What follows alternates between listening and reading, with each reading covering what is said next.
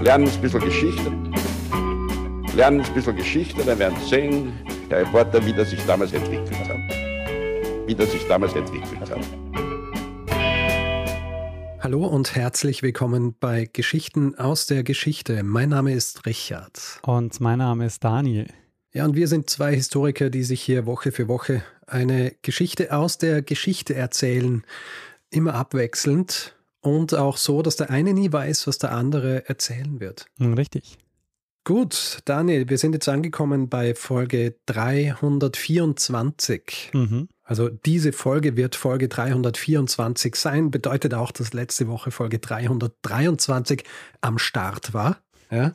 Um es mit Jugendsprech zu sagen, wir müssen auch die jüngere Bevölkerung abholen. Ich befürchte, ich also, dass niemand mehr in der Jugend am Start sein sagt, aber gut. Egal. Gut, auf jeden Fall. 323 war die letzte Folge, die erzählt wurde. Und äh, die Geschichte habe ich erzählt. Erinnerst du dich noch, Daniel, was ich erzählt habe? Du hast erzählt äh, von einer japanischen Republik und äh, die entstanden ist nach dem Ende des Shogunats.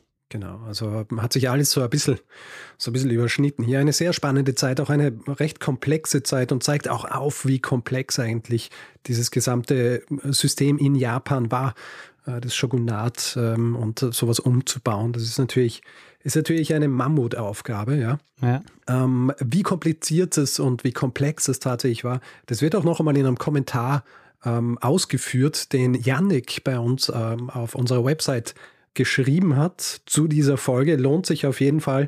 Ähm, er, er, geht da auch noch so ein bisschen ins Detail, was diese Auseinandersetzung mit den unterschiedlichen Clans angeht. Lohnt sich auf jeden Fall, äh, das, äh, das durchzulesen auf äh, geschichte.fm. Ja, vielen Dank für die ähm, Ergänzungen. Freut mich immer sehr, wenn, wenn Leute, die vom Fach sind und sich auskennen, ihr Wissen mit uns teilen auf unserer Seite. So wird das ganze Werk ja noch, noch dichter und noch ähm, man kann es noch mit, mit noch mehr Gewinn konsumieren. Ja. Es gab auch ein paar Hinweise zu Computerspielen, kann es sein?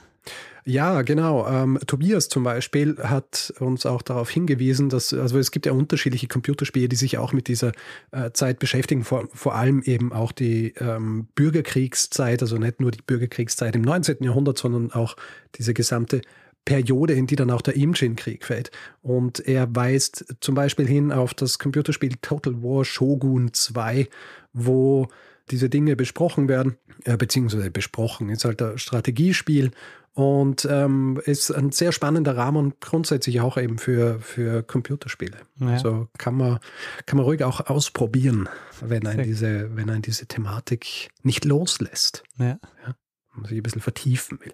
Ja, ähm, ansonsten, Daniel, hast du noch Feedback zu vorherigen Folgen? Mm, nee, ähm, dazu nicht, aber ich habe noch was anderes anzukündigen. Aha. Und zwar, wir werden zwei Live-Termine spielen. Also wir haben, hm. wir wagen uns erstmals auf eine Bühne. Du hast mich breit getreten. Jetzt, wir werden ja schon lange gefragt, wann wir das endlich mal machen wollen.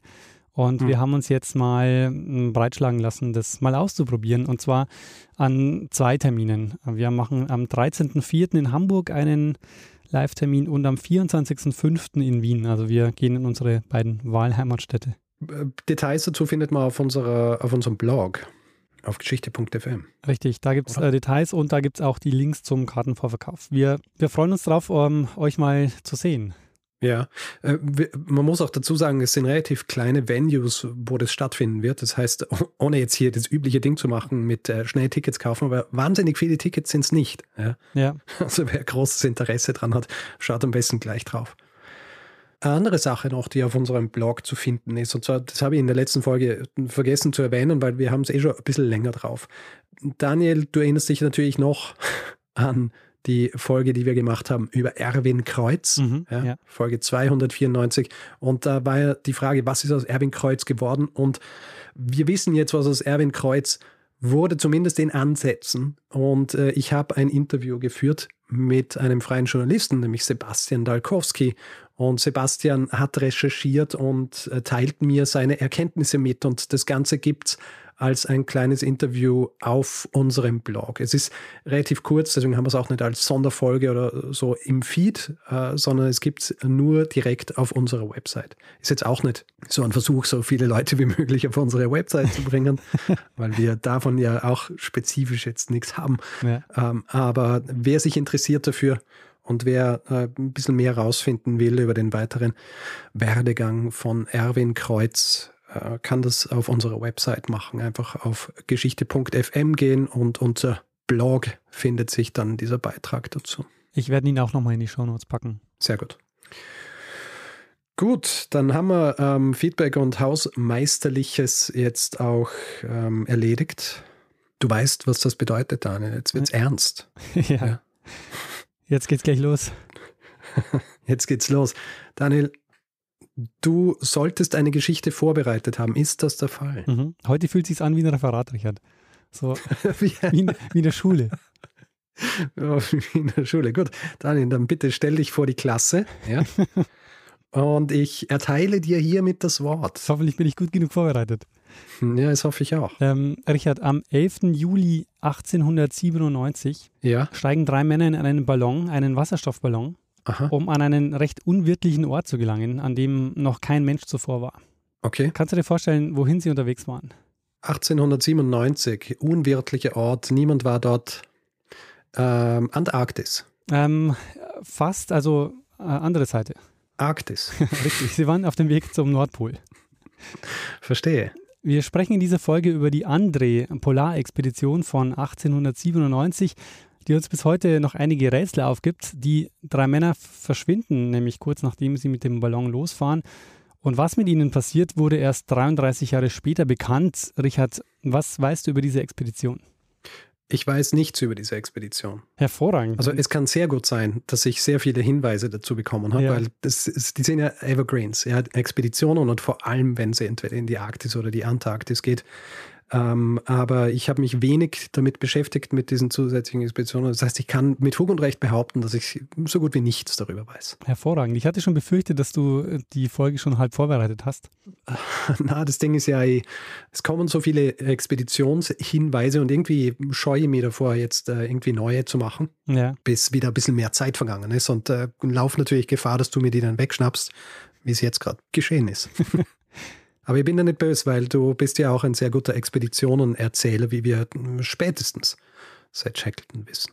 Sehr gut.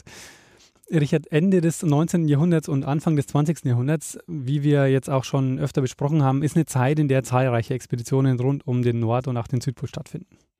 Hm. Ich nenne mal zwei, über die wir schon gesprochen haben. Du hast schon mal von der Franklin-Expedition erzählt, das war Folge mhm. 126. Wobei man dazu sagen muss, dass bei der Franklin-Expedition geht es weniger um den, um den Nordpol, sondern mehr um die Nordwestpassage. Richtig. John Franklin und seine Crew versuchen da 1845 die Nordwestpassage zu durchfahren. Ähm, und wir haben auch schon, oder ich habe schon eine, über einen sehr bekannten Polarforscher erzählt, nämlich von Ernest Shackleton. Das war Folge 152, wo es um die Endurance-Expedition geht, die ist 1914 gestartet. Mhm. Die hatte das Ziel als erste, die Antarktis zu durchqueren, weil nur den Südpol zu erreichen war zu dem Zeitpunkt äh, quasi schon zu wenig, weil 1911 äh, Roald Amundsen das schon geschafft hatte. Mhm. Das Rennen um den Südpol müssen wir aber in einer anderen Folge machen. Roald Amundsen wird in dieser Folge aber noch ein paar Mal erwähnt werden. Mhm. Jetzt aber zurück zum Nordpol. Ein Problem, den Nordpol mit einem Schiff zu erreichen, war ja, dass das Nordpolarmeer um den Nordpol herum vollständig vereist ist und je nach Jahreszeit die Packeisdecke zu oder abnimmt. Und wenn man da mit dem Schiff reingerät, dann driftet man rum und im schlimmsten Fall, wie wir das auch schon gehört haben, wird das Schiff vom Packeis dann einfach zerquetscht. Und so kommt Salomon August André auf die Idee, nicht mit dem Schiff, sondern mit einem Ballon über den Nordpol zu fliegen. Hm. Über die Geschichte des Ballonfahrens habe ich in Folge 287 schon mal was erzählt.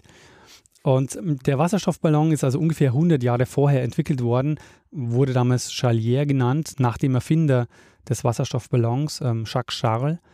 Und es ist so, dieser André, der ist Anfang 40, arbeitet in Stockholm beim Königlichen Patent- und Registrierungsamt. Und der ist genauso wie die anderen Expeditionsteilnehmer nicht besonders erfahren in dem Geschäft.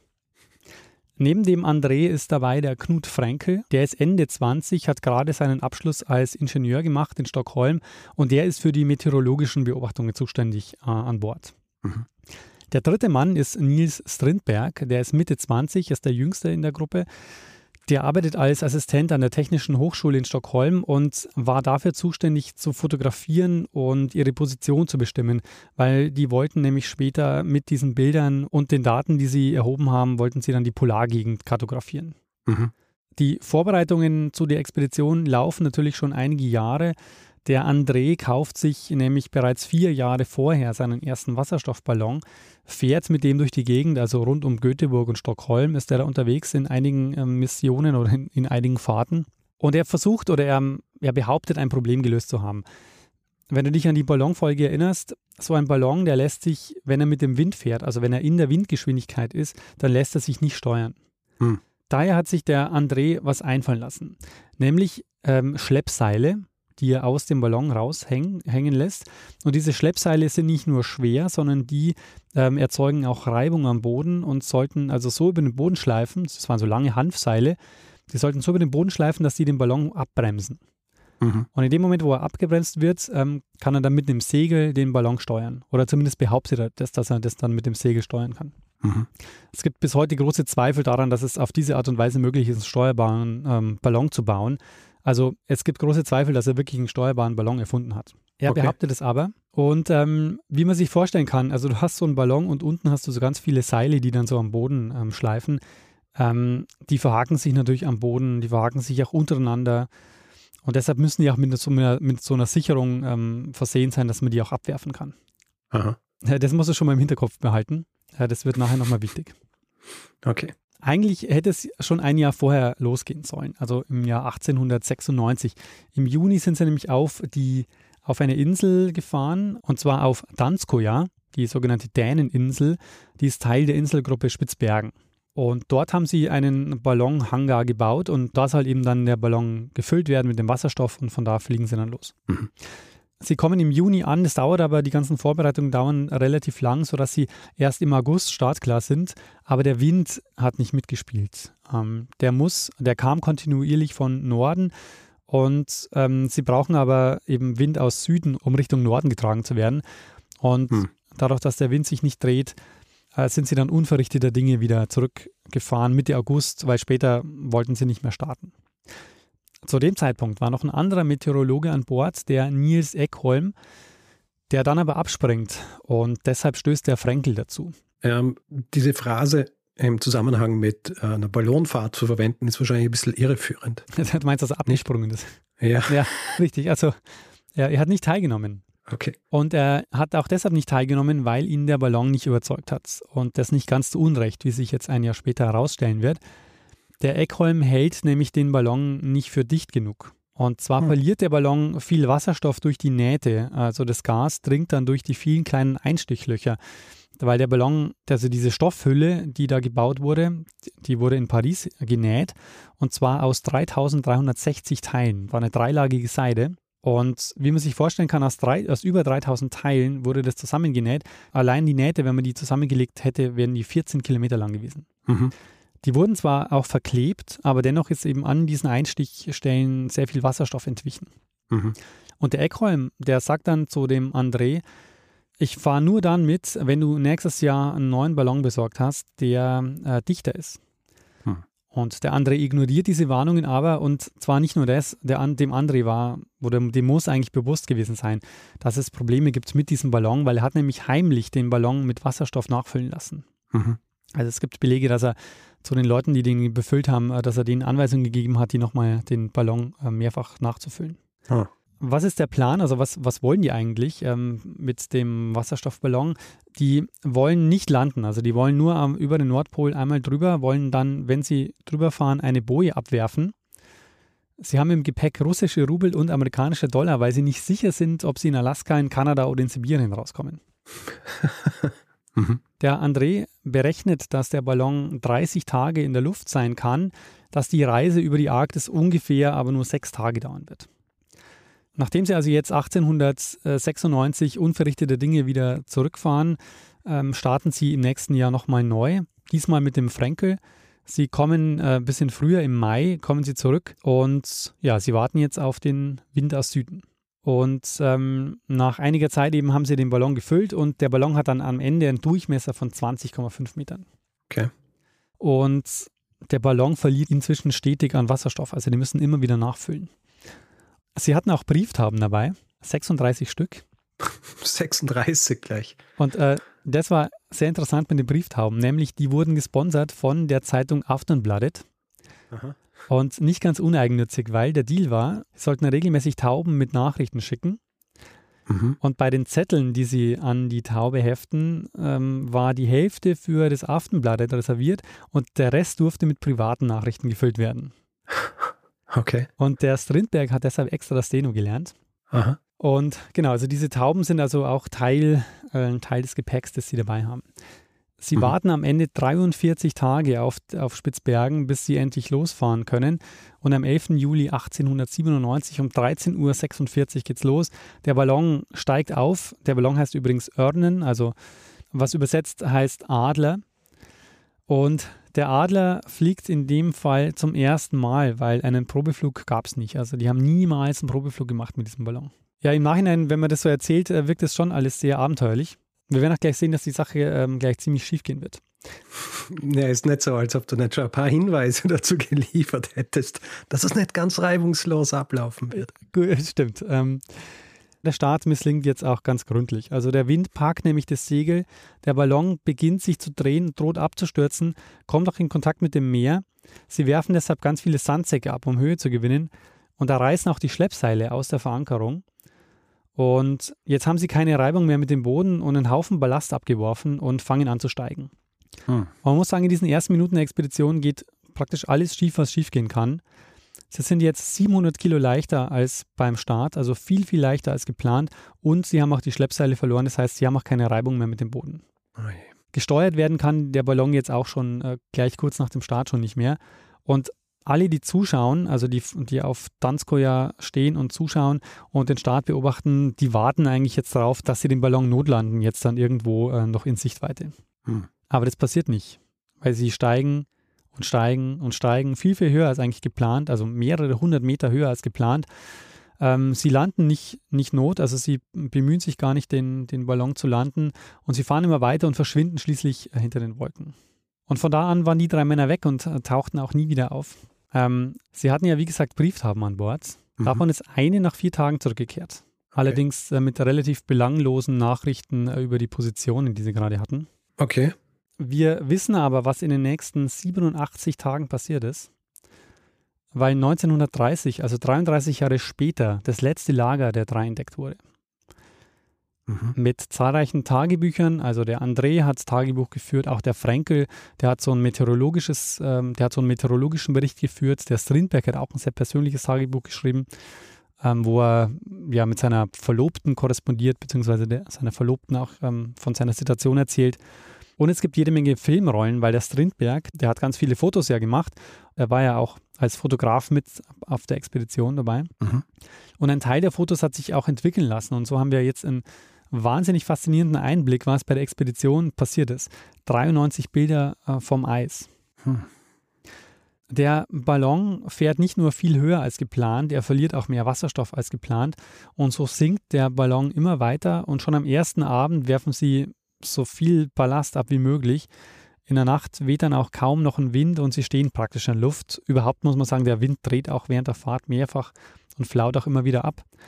Am nächsten Morgen ist der ganze Ballon mit einer Eiskruste bedeckt, was ihn noch schwerer macht. Und am Nachmittag schlagen sie noch zum ersten Mal auf dem Eis auf. Mhm. Sie werfen jetzt praktisch alles raus, was sie entbehren können, auch die Boje, die den Nordpol markieren sollte. Also ab zu dem Zeitpunkt muss ihnen eigentlich schon klar sein, dass sie den Nordpol nie erreichen werden. Mhm. Aber der Ballon schlägt jetzt immer wieder auf dem Eis auf und steigt dann wieder so ein bisschen. Also man muss sich das vorstellen, so er schlägt auf, steigt wieder ein bisschen auf, schlägt wieder auf.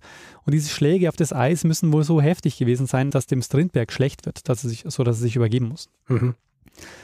Am nächsten Morgen ist dann auch wirklich Schluss mit der Ballonfahrt. Nach äh, 65 Stunden, sie haben 480 Kilometer geschafft, also nicht mal ein Drittel der geplanten Strecke zum Nordpol. Ähm, sie landen jetzt auf dem Eis, also es ist eine kontrollierte Landung. Sie ähm, landen und bleiben dann jetzt auf dem Eis, packen ihre Schlitten aus, die sie dabei haben, und holen das Proviant aus dem Ballonkorb und machen sich jetzt auf den Weg. Es gibt davon übrigens auch ein sehr beeindruckendes Foto, wo sie auf dem Packeis stehen vor dem Ballon, der gerade so zusammensackt neben ihnen. Mhm. Alle drei haben aber, muss man sagen, nicht so den großen Plan von der Arktis und stehen jetzt mitten im Eis. Und wohin sie auch schauen, ist es weiß. Also sie können ja auch den Unterschied zwischen Horizont und, ähm, und Schnee nicht mehr erkennen. Ja. Und eine Woche lang nehmen sie sich jetzt Zeit zu packen und zu überlegen, wie sie jetzt weitermachen. Mhm. Den Nordpol als Ziel haben sie gleich verworfen. Das ist ihnen klar, dass sie den nicht mehr erreichen werden. Der wäre 800 Kilometer entfernt gewesen. Sie versuchen jetzt ein Vorratslager zu erreichen, das im Vorfeld angelegt wurde, was bei den meisten Expeditionen ja gemacht wurde, dass man eben so an den Rändern ähm, so Vorratslager angelegt hat, äh, um eben so bei Notfällen auch Möglichkeiten zu bieten, da äh, zum Beispiel ein Winterlager aufzuschlagen. Mhm. Weil mit Beginn der Polarnacht, also das heißt da wird es dann vier Monate lang wirklich dunkel, da wird es vier Monate lang Nacht. Und ähm, das Nordpolarmeer friert in, dem, äh, in den Monaten komplett zu. Das heißt, da ist auch keine Rettung möglich in der Zeit. Und äh, es kommt zu sehr vielen Stürmen. Das nächste Vorratslager liegt 320 Kilometer entfernt auf einer Insel an der Nordküste von Spitzbergen. Und ein weiteres liegt auf äh, Franz-Josef-Land. Das ist eine Inselgruppe im Nordpolarmeer, in dem Fall 350 Kilometer entfernt. Mhm. Und sie entscheiden sich für das weiter entfernte Lager auf Franz-Josef-Land, weil sie wussten, dass da die norwegischen Polarreisenden Fridtjof Nansen und Frederik Johansen dort die Polarnacht überlebt haben. Mhm. Äh, und zwar ein Jahr zuvor. Also die sind äh, 1896 zurückgekehrt, wo sie auch zurückgekehrt sind, weil sie ihren Versuch abgebrochen haben. Und äh, da haben sie deren Geschichte sehr ja, hautnah miterlebt. Und deshalb ähm, haben sie sich gedacht, ähm, dass sie auch diesen, dieses Ziel ansteuern. Mhm. Der Nansen, der hat 1888 als erster Grönland durchquert und ist dann eben 1893 gestartet, um den Nordpol zu erreichen. Ist aber gescheitert. Sie wollten sich erst mit dem Packeis hindriften lassen. Das hat nicht geklappt. Dann sind sie zu Fuß weiter auf Skiern. Da haben sie auch nicht den Nordpol erreicht, aber einen neuen Nordrekord. Und bei der Rückkehr retten sie sich dann, also Nansen und Johansen, retten sich auf eine vorgelagerte Insel von Franz Josef Land, graben eine Höhle von etwa einem Meter Tiefe in den Schnee, bauen sich dann Wände aus Steinen, spannen so ein Dach aus Walrosshaut drüber Aha. und bauen sich einen Kamin aus Walrossknochen.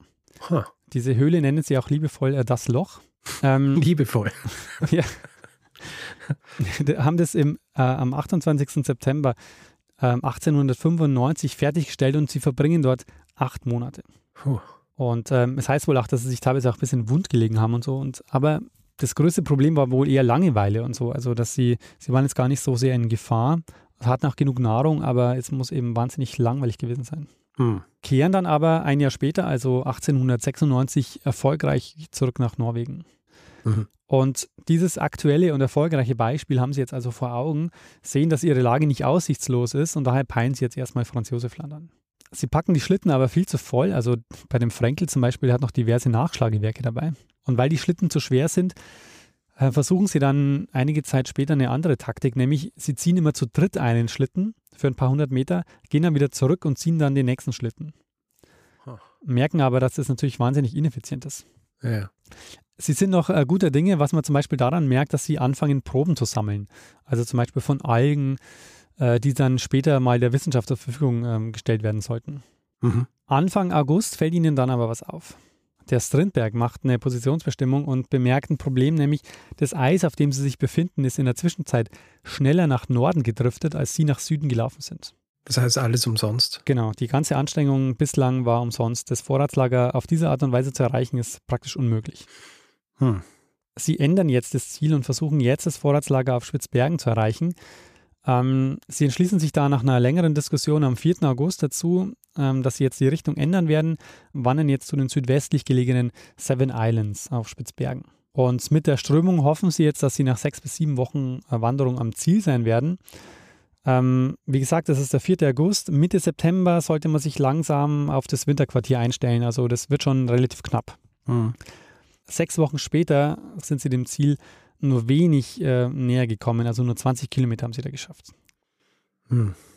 Inzwischen ist es Mitte September, die Sonne beginnt schon hinter dem Horizont zu verschwinden und ihnen wird klar, dass sie das Vorratslager nicht mehr erreichen werden. Sie müssen also auf dem Eis jetzt ein Lager errichten, in dem sie überwintern. Mitten auf einer Eisscholle fangen sie also an, ähm, aus Eis eine Hütte zu bauen. Und die Hütte ist auch jetzt fast fertig, sie schlafen schon drin, ähm, vor allen Dingen deshalb, um sich vor Eisbären zu schützen. Und ähm, diese Scholle, auf der sie sind, die treibt südwärts in Richtung Weiße Insel. Das ist auch, ähm, die ist auch Teil der Inselgruppe Spitzbergen. Diese Insel erreichen sie ungefähr Mitte September, beziehungsweise Mitte September sichten sie diese Insel erstmals. Und jetzt passiert aber das, was auch mit den Schiffen oft passiert ist, die im Eis eingefroren waren. Ähm, nämlich ab dem 2. Oktober wird die Eisscholle, auf der sie sind, gegen diese weiße Insel gepresst. In der dritten Nacht, in der sie in dieser Hütte schlafen, passiert dann das Unglück.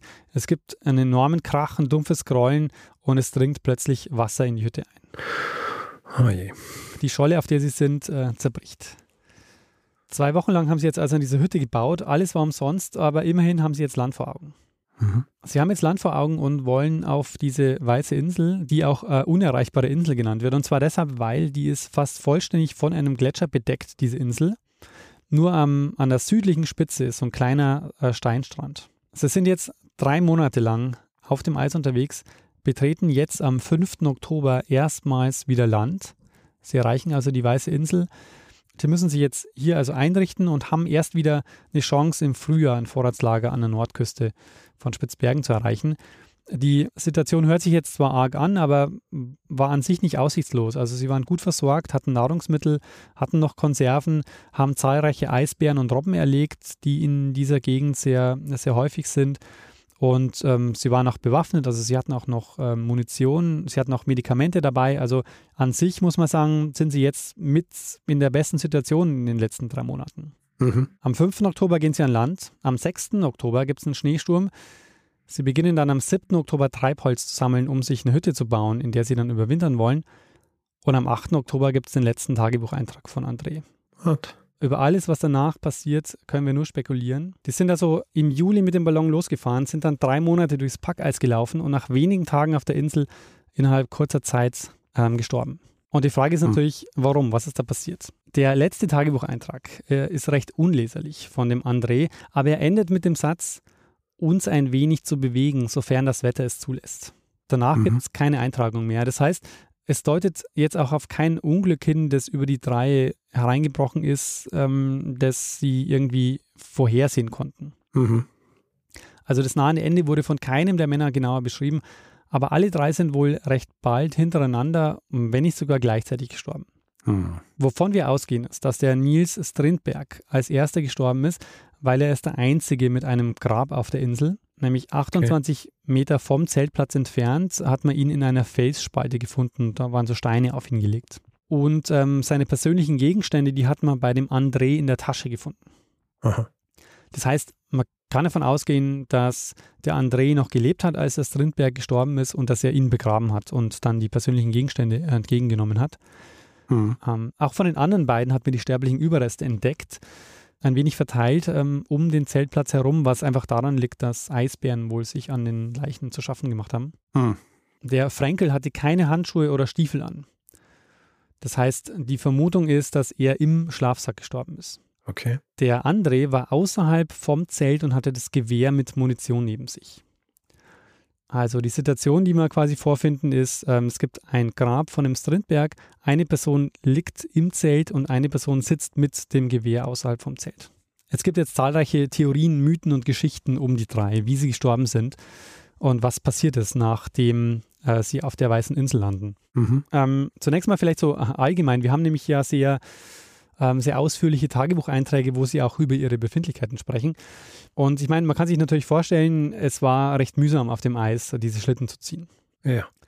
Und sie hatten, sie beschreiben das auch, sie hatten bald nasse Füße, sie hatten auch sehr wehe Füße. Also vor allen Dingen vom Frankel wissen wir, dass er Blasen hatte und ähm, dass er tagelang pausieren musste, um wieder weiterlaufen zu können. Was sie auch eigentlich durchgehend plagt, sind Magenprobleme, mhm. also vor allen Dingen Durchfall und äh, Magenschmerzen. Die bekämpfen sie mit Morphium und Opium. Und man, ja, also man geht heute davon aus, dass es wohl daher kommt, dass sie das Fleisch von Eisbären gegessen haben und nicht gut genug gekocht haben. Mhm. Und daher noch eben zu viele Bakterien im Fleisch waren und die dann eben diese Magenverstimmungen äh, ausgelöst haben. Mhm. 1930 werden zufällig die Überreste der Expedition gefunden, also 33 Jahre später. Und es ist so, dass es gar nicht so einfach ist, auf diese Insel zu kommen, weil die ist immer von Treibeis umgeben. Und deshalb ist sie eben oder heißt sie eben auch die unerreichbare Insel. Also sie ist quasi fast komplett von einem Gletscher bedeckt und an dem Strand, wo man hin kann, ist dadurch das Treibeis um diese Insel rum ist auch sehr schwer dorthin zu kommen. Der Sommer 1930 ist recht heiß. Ähm, und ein wissenschaftliches Expeditionsschiff, auf dem auch Jäger mitfahren, ist auf dem Weg nach Franz Josef Land. Und die kommen da vorbei und sehen, in dem Jahr ist es möglich, an Land zu gehen und deshalb tun sie das dann auch. Und sie stoßen auf ein verlassenes Lager und äh, es ist natürlich eine Sensation, dass sie dann gleich erkennen, oh, das ist die andere Expedition von äh, 1897. Und ähm, ja, jetzt äh, nach 33 Jahren gibt es endlich Gewissheit, ja. Zumindest darüber, dass die drei noch einige Zeit im Eis äh, gelebt haben und dann auf dieser Insel gestorben sind. Mhm. Schauen wir uns mal so ein paar Theorien an, die im Umlauf sind, äh, was denn so tatsächlich passiert sein könnte. Ähm, das sind so Sachen wie, sie sind im Zelt erstickt, weil sie eingeschneit wurden. Das passt aber natürlich nicht so richtig, weil sonst wären ja alle drei gleichzeitig gestorben und ähm, hätte nicht ein Grab außerhalb des Zelts. Ja. Was auch häufig genannt wird, sind Trichinen aus Eisbärenfleisch. Das sind so Fadenwürmer, die im Fleisch leben. Und mhm. das Eisbärenfleisch im Lager wurde später untersucht und da sind auch Trichinen gefunden worden. Okay. Das ist jetzt auch nicht verwunderlich, weil 50 Prozent der Eisbären um Spitzbergen sind infiziert mit Trichinen. Und sie leiden ja tatsächlich auch unter Magenproblemen. Also, was man sagen kann, ist, es ist wahrscheinlich, dass sie, dass sie das Fleisch nicht gut genug abgekocht haben und dass sie an äh, einer Trichinose leiden. Aber die Sterberate ist da so gering, dass es unwahrscheinlich ist, dass alle drei gleichzeitig äh, an so einer Trichinose sterben. Mhm. Was auch sein könnte, ist äh, eine Vitamin A-Vergiftung. Äh, solltest du mal im Polarmeer unterwegs sein, Richard, und jemand bietet dir Eisbärenleber an, wie reagierst du? Ähm, ich ähm, lehne dankend ab und sage, da ist mir zu viel Vitamin A drin. Ganz genau. Wenn dir jemand Eisbärenleber anbietet äh, im Polarmeer, dann nicht essen. Da reichert sich nämlich Vitamin A an und das ist in hohen Dosen tödlich. Mhm. Das ist interessant, weil das, sie wissen das nämlich auch. Also sie essen auch keine Eisbärenleber. Es gibt auch eine Zeit, wo sie wirklich auch eine Nahrungsmittelknappheit haben und dann die Leber auch äh, explizit liegen lassen, weil sie wissen, die sollten sie nicht essen. Mhm. Ähm, allerdings essen sie, das ist im Tagebuch notiert, die Leber einer Bartrobbe. Und da reichert sich ebenfalls Vitamin A an. Also es könnte sein, dass sie eine Vitamin A-Vergiftung hatten. Äh, um das Datum herum notieren sie aber keine typischen Krankheitssymptome. Äh, und wäre auch wieder unrealistisch, dass sie alle drei an so einer Vitamin A-Vergiftung sterben, mehr oder weniger gleichzeitig. Ja. Mhm. Es könnte auch eine andere Art der Vergiftung gewesen sein, nämlich äh, Botulismus. Hast du davon schon mal gehört? Botulismus, ja, ja. von. Ähm von so eingelegten Gemüse und solche Geschichten, oder? Genau, in Konserven kommt es, äh, kommt es auch vor. Ähm, die Vergiftung mit äh, Botulinus-Toxinen äh, wird Botulismus genannt und ist eine schwere Form der Lebensmittelvergiftung. Hm. Und äh, deshalb so eine schwere Form, weil das ist das tödlichste Gift, das wir kennen. 150 mhm. Nanogramm davon sind tödlich und mit nur 4000 Gramm könnte man die gesamte Menschheit töten. Schau, deswegen, äh, genau deswegen, wegen äh, Botulismus äh, habe ich auch immer so Angst davor, die Chilis, die wir am Balkon machen, ja. ähm, irgendwie einzulegen. Weil ich immer Angst habe. Weil du schmeckst es, du schmeckst es ja, glaube ich, gar nicht. Ja, genau, ja. Das heißt, du äh, verspeist es und denkst, ah, wie gut. Und ähm, eine Minute später bist du tot. Also kommt jetzt in unseren Breiten, äh, glaube ich, nicht so oft vor. Aber sei lieber vorsichtig mit den Chilis. Ich äh, brauche dich noch ein bisschen länger. Geh aber kein Alles Risiko klar. ein. Gut. Es kann in, in Seehundfleisch, kann es zum Beispiel sein, weil, weil Botulinus-Toxine werden von einem Bakterium erzeugt, das im Bodensediment des Polarmeers vorkommt. Mhm. Und wenn Seehunde Nahrung vom Meeresgrund holen, dann kann es sein, dass die das in sich aufnehmen. Und ähm, deshalb eben das Seehundfleisch könnte eben eventuell zu äh, Botulismus führen. Mhm. Ist als Todesursache in dem Fall aber auch wieder eher unwahrscheinlich, weil das ist ein Nervengift mit sehr spezifischen Symptomen. Und wir haben keine Hinweise, dass sie die entwickelt haben. Okay. Es gibt ein sehr empfehlenswertes Buch zu dem Thema, nämlich von Ambea Usma. Äh, die Expedition, eine Liebesgeschichte, wie ich das Rätsel einer Polartragödie löste. Aha. Das Buch ist äh, übrigens super gemacht. Also wer sich für diese Expedition interessiert, äh, da kann ich dieses Buch wirklich sehr empfehlen. Das hat nämlich äh, sehr viele Bilder, also aktuelle Fotografien, auch diese historischen Fotografien sind da mit dabei und es enthält auch sehr viele Details. Also es gibt wirklich seitenweise Tagebuchauszüge, wo, ähm, wo sie auch diese drei Tagebücher oder diese Tagebücher nebeneinander stellt und wir quasi wirklich wissen, was ist an jedem Tag passiert und was haben sie an diesem Tag, ähm, was berichten sie von diesem Tag. Mhm. Und wie der Untertitel auch schon klar macht, die Autorin hat auch eine Theorie, was passiert ist auf der Insel. Aha. Und zwar, sie geht davon aus, dass den Strindberg ein Eisbär angegriffen hat. Ja. Weil seine Kleidung Risse enthält. Und sie entdeckt auch seine Hose im Archiv und da ist das rechte Hosenbein abgerissen. Mhm. Und zwar auch so abgerissen, sie hält dann so auch ihre, ihre Hand an diese Hose, dass man mehr oder weniger so ja, ihre Finger nachzeichnen kann, quasi an diesem Riss an der Hose. Okay, das heißt, dass, die, dass das Bein abgerissen wurde. Oder zumindest die Kleidung eingerissen wurde äh, an der Stelle. Okay. Also sie geht davon aus, ähm, der, der Strindberg ist von einem Eisbären angegriffen worden, wird auch von diesem Eisbären getötet. Der Frankel versucht ihn zu retten, stürzt sich auf ihn, wird bei diesem Versuch verletzt und liegt dann deshalb im Zelt äh, und stirbt mhm. dann im Zelt. Und ähm, der dritte im Bunde, der André, ähm, sitzt quasi außerhalb des Zeltes ähm, bewaffnet, weil er eben ja, vermutet oder befürchtet, dass äh, jederzeit ein Eisbär kommt. Und ähm, mit, was aber mit ihm passiert, da macht sie nur die Andeutung, dass es halt Selbstmord sein könnte, weil er eben verzweifelt ist äh, wegen seiner Lage. Ja.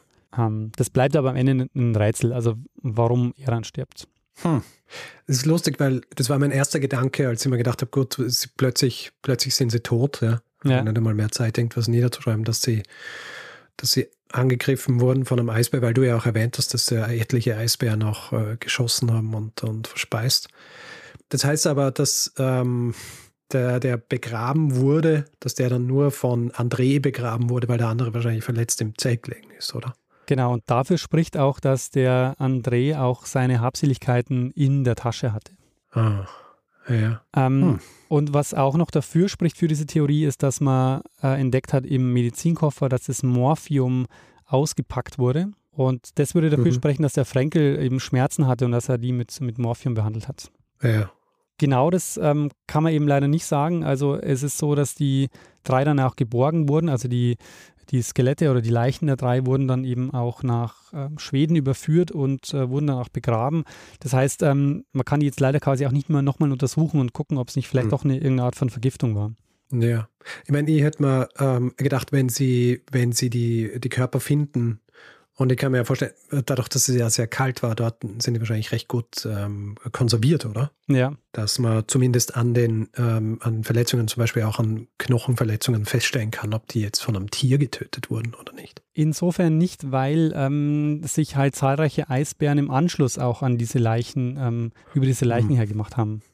Ja, weiß man immer, ob's, ob sie daran starben oder ob sie einfach nur sich gütlich getan haben. Genau. Also das lässt sich dann, ähm, also ich weiß nicht, ob man das mit einer, man kann, würde das wahrscheinlich schon heutzutage mit einer Obduktion nochmal rausfinden können, was quasi postmortem war und was vorher war. Ja. Aber ja, damals hat man das nicht gemacht, leider. Ähm, ob das stimmt oder nicht, also ob es tatsächlich so war, dass quasi dieser Eisbärenangriff der Auslöser war für dieses Unglück, ähm, wissen wir leider nicht und werden wahrscheinlich auch nie erfahren. Wobei sich natürlich auch die Frage stellt, ob das überhaupt so wichtig ist zu wissen. Also wir wissen ja, ja zumindest mit Sicherheit, dass die drei auf der Insel gestorben sind. Ja. Eh. Aber weißt du, wie die Leute sind? Eine Sache, die mir, äh, die an diese Theorie ein bisschen komisch finde, ist, wenn zumindest der André äh, Zeit gefunden hat, den, ähm, den Strindberg zu begraben, dann ist es komisch, dass er zumindest nicht einen kleinen Tagebucheintrag dazu macht. Also wenn, wenn Sie alles so akribisch dokumentieren, dann wäre es ja vielleicht auch sinnvoll zu dokumentieren, ah, übrigens, wir sind von einem Eisbären angefallen worden und einer von uns ist gestorben und der zweite wird wahrscheinlich sterben. Ganz genau, ja. Also er hat wirklich jeden Tag eine Seite Tagebuch geschrieben und warum hört er am 8. Oktober plötzlich auf, ähm, wenn er noch Zeit hatte, den Strindberg zu begraben? Mhm. Das, ist, äh, das ist wirklich ein Rätsel, das stimmt. Gut. Äh, das heißt, ich werde bis ans Ende meiner Tage darüber nachdenken. ja, außer du hast eine Lösung. Weil gelöst wird es wahrscheinlich nie. Genau. Das werden wir Ach. nicht erfahren. Auch nicht, ähm, warum er dann tatsächlich stirbt. Also es könnte natürlich sein, dass er sich das Leben nimmt, aber die Frage ist auch, warum macht er das sofort? Er hätte ja noch Zeit gehabt. Naja, man weiß ja auch nicht, ob er es sofort gemacht hat. Ja, stimmt, aber warum hat er dann nicht noch Tagebuch geführt? Warum schreibt er dann nicht noch auf, was jetzt am Ende passiert ist? Vielleicht ähm, wurde beim Angriff durch den Eisbären wurden alle, ähm, alle Stifte zerstört.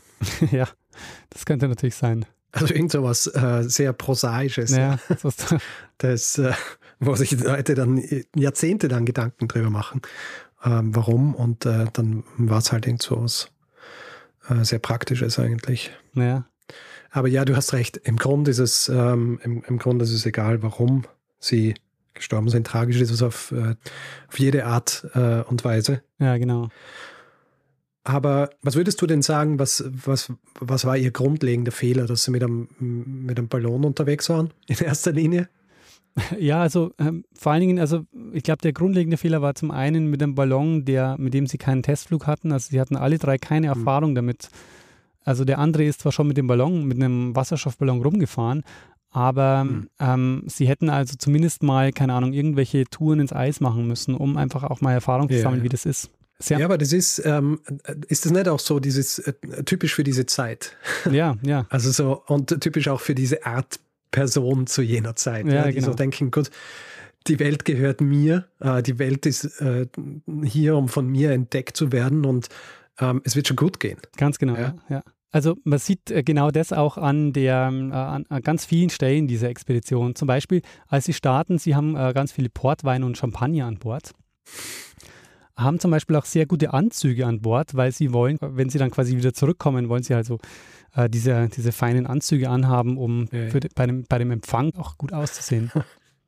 Ja, auf alle, auf alle Eventualitäten vorbereitet, nur nicht halt so auf die wichtigsten. Richtig. Ja, was ja. passiert, wenn dieser Ballon runtergeht. Ganz genau. Aber ich meine, das ist auch nicht so außergewöhnlich, weil, ähm, wenn du dich erinnerst, die Franklin-Expedition, da haben sie ja auch, ähm, also die haben ja an Bord gelebt wie, ähm, äh, also jetzt nicht wie Könige, aber zum Beispiel die Offiziere an, an, an Bord der drei Schiffe, die haben ja auch gespeist wie immer in ihren Uniformen und äh, mit, mit delikaten Speisen und viel Champagner und Wein und solchen Dingen. Ja. Also äh, da ist schon immer, und das ist ja auch das Komische, dass wir sind schon vorbereitet auf diese Witterung und all solche Dinge, aber trotzdem versuchen, das mitzubringen, woher man kommt. Ja, ja. ja und so auch ein bisschen die sich äh, selber und seine eigene Kultur dorthin zu bringen. Ja, das genau. ist, glaube ich, auch immer so dieser Gedanke gewesen, dass äh, ich muss zeigen, woher ich komme und ähm, nur weil ich jetzt in einer anderen, in einer anderen Witterung bin und so weiter, äh, werde ich jetzt nicht die Dinge, die mich ausmachen, irgendwie äh, beiseite lassen. Naja, das ist ein guter Punkt, das stimmt, ja man, man, sieht das auch noch, diese Art, ähm, ja, weiß nicht, ob man sagen kann, Überheblichkeit, aber ähm, diesen Punkt ja. sieht man auch noch an einer anderen Stelle, zum Beispiel was das Wetter angeht. Ihnen ist nicht klar, dass dieser Ballon durch die Kälte und durch diesen leichten Niederschlag auch ähm, sicher sehr schnell bedeckt sein wird mit, mit Eis und dass er sehr schwer werden wird. Hm. Der André sagt, es ist doch kein Problem, untertags scheint doch die Sonne. Und ist dann überrascht, dass es nicht der Fall ist, sondern dass er, wenn sie in dem Moment, wo sie dann im Eis sind, sehen sie quasi nur weiß. Ja, ähm, Hybris so ein bisschen. Ja. Nicht die Notwendigkeit gesehen, sich richtig vorzubereiten auf dieses ganze Ding. Und der Eckholm hat ich mein, ja gewarnt. Also ja. sie, sie hätten es eigentlich wissen müssen. Berühmte letzte Worte. Ja. Ähm, es dauert dann übrigens noch ganz schön lange, bis der Nordpol dann tatsächlich äh, zum ersten Mal überflogen wurde. Also unser Versuch mit dem Wasserstoffballon war im Jahr 1897. Das erste Mal gelingt es dann im Jahr 1926. Ha. Und zwar mit dem Luftschiff Norge. Äh, Kapitän war Umberto Nobile und Expeditionsleiter war, wie zu Beginn angekündigt, Roald Amundsen. Ah. Mhm. Also der ist der Erste, der über den Nordpol fliegt und der Erste, der den Südpol erreicht hat. Mhm. Also er ist so der Superstar unter den Polarforschern. Ist er nicht auch einer von denen, äh, oder einer der ersten gewesen, die ähm, dann tatsächlich die Nordwestpassage durchfahren haben? Genau, da, das war sein erster Streich, glaube ich. Ähm, aber äh, zwei Jahre später, also 1928, ist der Nobile nochmal gestartet mit einem neuen Luftschiff zum Nordpol mit der Italia, diesmal mit dem Plan dort zu landen. Am 23. Mai 1928 ist er los äh, zum Nordpol, kreist dann am nächsten Tag mit der Italia zwei Stunden lang 150 Meter über dem Pol. Ähm, ein starker Wind lässt aber dann die Landung nicht zu. Und auf der Rückfahrt geraten sie dann in schlechtes Wetter und stürzen ab. Hm. Und äh, die Führergondel schlägt auf dem Packeis auf. Und es gibt dann eine Rettungsaktion und auf dieser Rettungsaktion, äh, an der beteiligt sich Amundsen per Flugzeug und ist seitdem spurlos verschwunden. Der ist also bei, dieser Rettungs-, bei diesem Rettungsflug ums Leben gekommen. Huh. Um die Ballongeschichte, um die Ballonexpedition abzuschließen, es gibt in Grenna, das ist der Geburtsort von dem André, ein André-Museum, wo einige der geborgenen Expeditionsgegenstände ausgestellt sind. Ah ja, wo ist der Rest? Äh, es gibt noch ein hm. zweites äh, Museum in Finnland, glaube ich, äh, wo auch einige der Gegenstände noch sind. Verstehe. Diese Expedition ist in Schweden sehr, sehr bekannt. Also es ist wahrscheinlich eine der bekanntesten Expeditionen in Schweden oder wahrscheinlich eine der bekanntesten schwedischen Expeditionen überhaupt, ähm, mhm. um die sich sehr viele Mythen und Anekdoten ähm, gebildet haben. Daher gibt es auch viele Popkulturreferenzen. Metal-Songs habe ich keinen gefunden, obwohl ich kurz geguckt habe. oh je, Metal-Songs. Ja, ich, ich, ich, sollte eigentlich schon lange eine Metal-Playlist abliefern. ja. Bin ja noch am, am, am Laborieren. Aber es gibt einen Film, ähm, Der Flug des Adlers aus dem Jahr 1982 und der ist für einen Oscar in der Kategorie bester fremdsprachiger Film nominiert worden. Sehr gut. Ja, Richard, ähm, das war meine Geschichte über die André Polarexpedition von 1897, dem waghalsigen und missglückten Versuch, über den Nordpol zu fliegen mit einem Wasserstoffballon. Ähm, sehr interessant waghalsig. Das ist ja, glaube ich, was, was, was sich alle äh, diese Expeditionen teilen, oder? Ja, schon. Keine von denen ist irgendwie Agmate-Wiesen, ja, ja. wo man sich überlegt, Gott, äh, setzen wir uns da rein, funktioniert sicher 100 Prozent. Machen wir schnell. Und es braucht, glaube ich, immer so ein bisschen, äh, wie soll ich sagen, diese, also das, was ich vorhin gesagt habe, diese Hybris auch und dieses sich so denken, ja gut, wird schon funktionieren ja. Das ist, glaube ich, auch nötig gewesen bei solchen, ähm, bei solchen Abenteuern, oder? Ansonsten, ja. ansonsten wäre niemand irgendwo gelandet. Bedeutet natürlich auch, dass äh, zuerst einmal viele scheitern müssen, bevor es dann wirklich irgendjemandem gelingt. Naja, das stimmt. Natürlich stellt sich auch so die Frage, warum überhaupt? Ja. Aber das, äh, ich glaube, das ist auch ein eigener Menschenschlag, oder? Hm, das stimmt. Wobei ich muss sagen, den Reiz zum ersten Mal über den Nordpol zu fliegen, den, also den kann ich schon verstehen. Ja. Also, also einfach nur, damit du sagen kannst, du bist über den Nordpol geflogen. Ja, wenn du, na, wenn du auch sagen kannst, du bist der erste Mensch, der, der, den, der über den Nordpol, in dem Fall war so ja, war ja noch niemand auf dem Nordpol. Das heißt, du bist der erste hm. Mensch, der an dieser Stelle der Erde war. Dann fliegst du drüber und denkst du so, ah, Eis. Ja. Sehr gut. Ich meine, jetzt äh, kann man vorstellen, dass es dann wahrscheinlich auch ein bisschen antiklimaktisch ist, oder? Ja, das stimmt allerdings. Also es fühlt sich wahrscheinlich dann vor Ort dann nicht so besonders so geschafft und dann bist du am Weg zurück und denkst du so, fuck, dafür? Ja, eigentlich dafür habe ich alle diese Strapazen auf mich genommen. Ja. Sie wären zumindest in den Geschichtsbüchern gestanden. Tun sie zwar jetzt auch, aber auf eine andere Art und Weise. Auf eine Art und Weise, ja. Ja, ist halt, äh, das ist ja auch das Interessante, so dieser Wert, der gelegt wird auf in den Geschichtsbüchern stehen und zwar in den Geschichtsbüchern stehen für die richtige Sache. Ähm, willst du als jemand drinstehen, der, dessen Expedition gescheitert ist oder als jemand, der, dessen Expedition gelungen ist? Und ich meine, wenn ich da jetzt mir die Reaktionen auf solche Geschichten anschaue, die wir erzählen, dann ist wahrscheinlich fast sinnvoller als äh, gescheiterte Expeditionen in den Geschichtsbüchern zu landen, weil die oft interessanter sind. Ja, meinst du, man müsste eine gescheiterte Expedition, Expedition planen? Ja, ich meine, wenn ich mir so anhöre, wie diese Expeditionen geplant wurden, dann klingt es eher ein bisschen danach. Ja, ja so, stimmt. Ich plane hier jetzt eine, eine scheiternde Expedition. Ja. Also wenn ich, wenn ich nicht einmal einen Testflug mache mit meinem oder eine Testfahrt mit meinem Ballon und diesen neuen Ideen mit, mit den Seilen, die am Boden schleifen sollen und am Segel und solchen Dingen, dann ist es schon, ähm, man fordert schon ein bisschen raus, würde ich sagen. Ja, das stimmt. Also würde ich auch sagen, in dem Fall ist das Schicksal schon sehr äh, hart gefordert worden. Naja, jetzt ist es eine Geschichte. Genau, jetzt ist es eine Geschichte, die, ähm, also ich glaube, in unseren Breiten hier jetzt in Deutschland und in Österreich oder im deutschsprachigen Raum ist diese Geschichte jetzt, glaube ich, auch nicht so bekannt, aber in Schweden habe ich es zumindest so ähm, wahrgenommen, ist das so eine der Geschichten, die quasi alle, die alle kennen, also die von Kindern mhm. und so auch schon erzählt wird. Stehe, muss ich mal meine Schwester fragen, die, die in Schweden lebt und ah, ja, mit einem Schweden verheiratet ist und drei Schweden Kinder hat. Also was sie darüber wissen. Ja, sehr gut. Sehr gut. Äh, danke dir sehr, Daniel, für eine weitere Expeditionsgeschichte. Jetzt alle Expeditionsgeschichten, Pläne die ich äh, eventuell gehegt hätte für die nächsten paar Folgen, werde ich jetzt auch wieder um ein halbes Jahr verschieben. Oh, es tut mir leid. Ach, macht nichts. Es gibt zum Glück genug andere Geschichten zu erzählen. Aber äh, hat sich gelohnt. Und ähm, ja, ich, äh, ich glaube, du, du läufst mir jetzt langsam den Rang ab als äh, Expeditionsgeschichtenerzähler. Das heißt, die, die Leute können jetzt auch vermehrt an dich die Hinweise schicken zu weiteren Expeditionen. Nachdem ich hier so slacke und äh, dir das Feld überlasse quasi. Das war nicht der Plan, aber ähm, ihr wisst, daniel.geschichte.fm. Sehr gut. Ähm, sag mal, äh, war das ein Hinweis, Daniel? Ja, das war ein Hinweis von Ralf, der mich auf diese Geschichte aufmerksam gemacht hat. Äh, vielen, vielen Dank. Danke, Ralf. Also, dass du es an Daniel geschickt hast. Nicht an mich, aber ist okay. Gut, ähm, Daniel, hast du dieser Geschichte noch etwas hinzuzufügen? Na, ich würde sagen, mach mal, geh mal weiter und machen einen Feedback-Hinweis-Blog. Gut, Feedback-Hinweis-Blog. Wer Feedback geben will zu dieser Folge oder zu anderen, kann das entweder per E-Mail machen, feedback.geschichte.fm und wie Daniel vorher schon angesprochen hat, für Hinweise bitte unsere separaten E-Mails verwenden, damit der eine nicht weiß, was der andere vielleicht erzählen wird. Also entweder Richard oder daniel.geschichte.fm. Wer direkt auf unserer Seite kommentieren will, kann das auch machen. Geschichte.fm. Auf Twitter sind wir auch unter Geschichte FM, ebenso auf Facebook. Und wer uns auf Spotify hört und haben wir auch gehört, davon gibt es einige.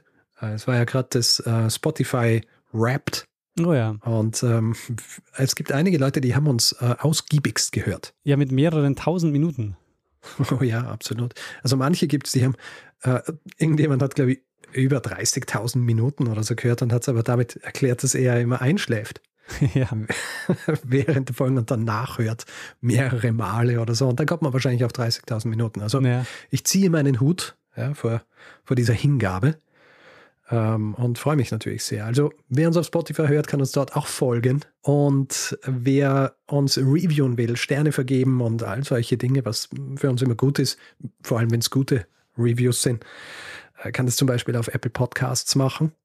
Wo wir, und das muss ich jetzt auch gerade noch erwähnen, weil es ist Ende des Jahres, wir sind da auch in der, in der Liste der Top 12 äh, Podcasts im Jahr 2021 Oh ja, ja. von, der, von der Apple Podcast Redaktion. Die hat uns, ähm, hat uns diese Ehre erteilt. Oh ja, Und ähm, ja, freuen wir uns auch sehr. voll. Jedenfalls, wer dort ähm, Reviews hinterlassen will, kann das machen unter Apple Podcasts oder panoptikum.io oder einfach grundsätzlich überall, wo, wo Podcasts bewertbar sind. Wer die neueste Folge immer ohne Werbung hören will, hat die Möglichkeit, sich bei Steady einen Feed zu kaufen für 4 Euro im Monat. Da bekommt ihr dann auch immer die neue Folge jeden Mittwochvormittag in euren Podcatcher geliefert, aber eben jeweils äh, die Folge ohne Werbung. Äh, ihr findet das Ganze unter geschichte.fm slash steady. Wir bedanken uns in dieser Woche bei Achim, Wladislav, David, Lars, Henning, Tobias, Philipp, Heike, Sebastian, Insu, Ingo, Sascha, Daniel, Simon, Annika, Martin, Dirk, Sebastian, Thomas, Christian, Dora, Jürgen, Nikolas, Steve, Nikola, Florian, Christopher, Michael, Oliver, Susanne, Laura, Sarah, Fabian, Daniel, Janosch, Manuel, Andreas, Urs, André, Harald, Olaf, Henriette, Stefan Ulrich, Jan, Jonathan, Kerstin, Claudia, Michaela, Patrick, Oliver, Gabriele, Katharina, Günther, Lorenz, Fabian, Anita, Florian, Sofian, Sebastian, Georg, Judith, Dirk, Desmond, Lukas, Gerald, Markus, Tom, Paul und Nils. Vielen, vielen Dank für eure Unterstützung. Ja, vielen herzlichen Dank. Tja, Richard, da würde ich sagen, äh, haben wir wieder äh, erfolgreich äh, eine Woche um, äh, rumgebracht. Nee, warte mal. Erfolgreich. Ups, warte. Erfolgreich eine Woche rumgebracht. Du hast recht, Daniel. Ähm, Ähm, machen wir doch das, was wir immer machen. gut, geben wir dem einen das letzte Wort, der es immer hat, nämlich Bruno Kreisky. lernen ein bisschen Geschichte. Lernen ein bisschen Geschichte, dann werden Sie sehen, der Reporter, wie das sich damals entwickelt hat. Wie das sich damals entwickelt hat.